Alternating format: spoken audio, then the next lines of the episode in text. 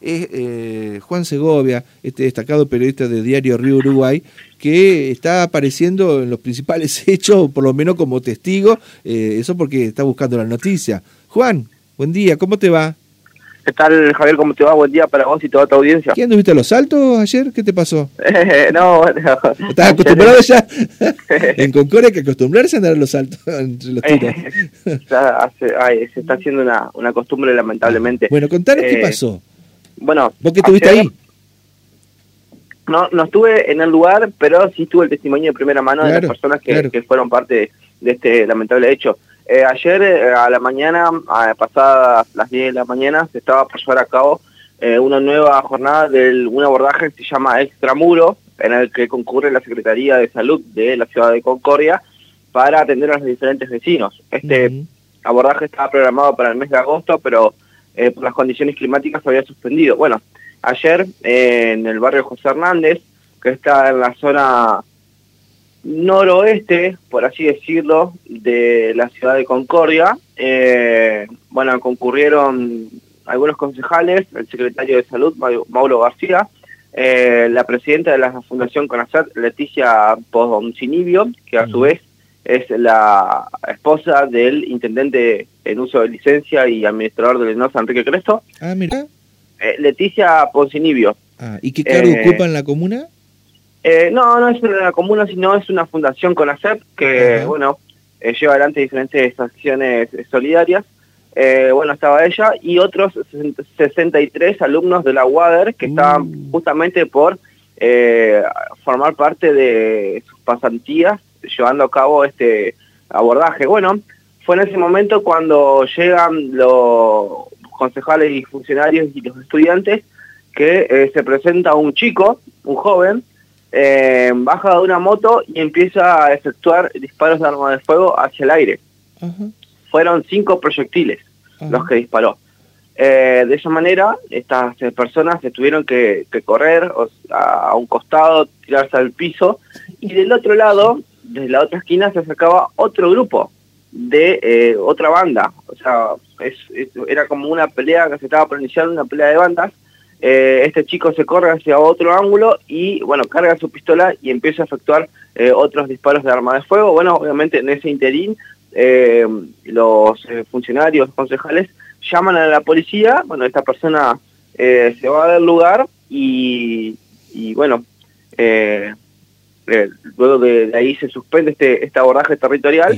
¿Y, bueno, eso es lo que prácticamente ocurrió en el día de ayer. No hubo ningún herido. bien, eh, no, no hubo. Eso, claro, no hubo, es importante para destacar. Sí, no hubo ningún herido, pero eh, esto tomó conocimiento, obviamente, porque había funcionarios y concejales, pero es una situación que se vive todos los días en el bueno, por eso queríamos, queremos hablar con vos, porque como vos estás permanentemente en la calle cubriendo las noticias para, para el diario de Río Uruguay, de alguna manera a nosotros nos sorprende el hecho en sí, pero si para ustedes es normal, es también para reflexionar sí, esto es un hecho que ocurre casi todos los días en el barrio José Hernández, el eh, problemas de bandas, el problema de los problemas de poderío por el tema de la droga. Eh, esta, persona esta persona eh, que, que habría que efectuó los disparos armados de fuego eh, había sido detenido en el mes de noviembre cuando se hizo se hicieron 30 allanamientos en el marco de una causa de una asociación ilícita, bueno, esa persona había sido detenida, bueno, después fue obviamente liberada, eh, o sea que ya tiene sus antecedentes. Entonces, eh, esto es un hecho que prácticamente se vive todos los días, los vecinos lo viven, lo padecen todos los días. Es más, en este momento, justo antes que ustedes me llamen, me estaba yendo porque se está haciendo en este momento un allanamiento en el barrio José Hernández, donde ayer se produjo el abordaje. ¿Por qué? Porque la noche previa a que se produzca eh, la balacera, eh, cuando se realizaba el abordaje, la noche previa hubo disparos de arma de fuego y una persona salió herida. Entonces, mm. eh, son hechos que ya no trascienden porque, como te digo, son, normales, se naturalizan increíblemente. Claro, son, claro, son moneda corriente o los medios no nos enteramos porque, bueno, obviamente ya no nos informan, o sea, si nos enteramos es por, bueno, algún vecino o porque, bueno, justamente nos llegó la información, sino algunos hechos que eh, pasan, pero no nos están dando a conocer. Bueno, va a llegar el momento que en algunos barrios ahí que vayan funcionarios y que lo tengan en cuenta también los políticos. Eh, a ver, sean radicales, peronistas, socialistas, que se familiaricen con los problemas que hay en los barrios, porque se ve que, no digo que no van poco, pero que están un poco alejados de la realidad al estar tanto tiempo encerrados en sus despachos o eh, viviendo de la política. Bueno, es como que pierden el contacto de la realidad.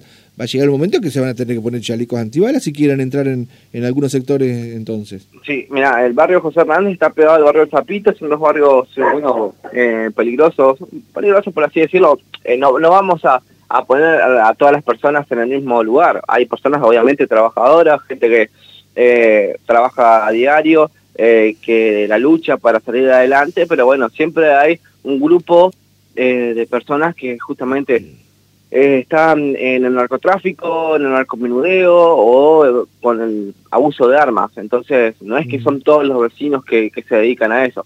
Exactamente. Eh, yo no te quiero eh, meter en política, pero eh, Concordia, a ver, ¿qué hacen algunos políticos con esta novedad? Ah, llaman enseguida al jefe de policía provincia, a Maslane, o al jefe de, Concordia, a, em, Juan, a Juan este Beguerie.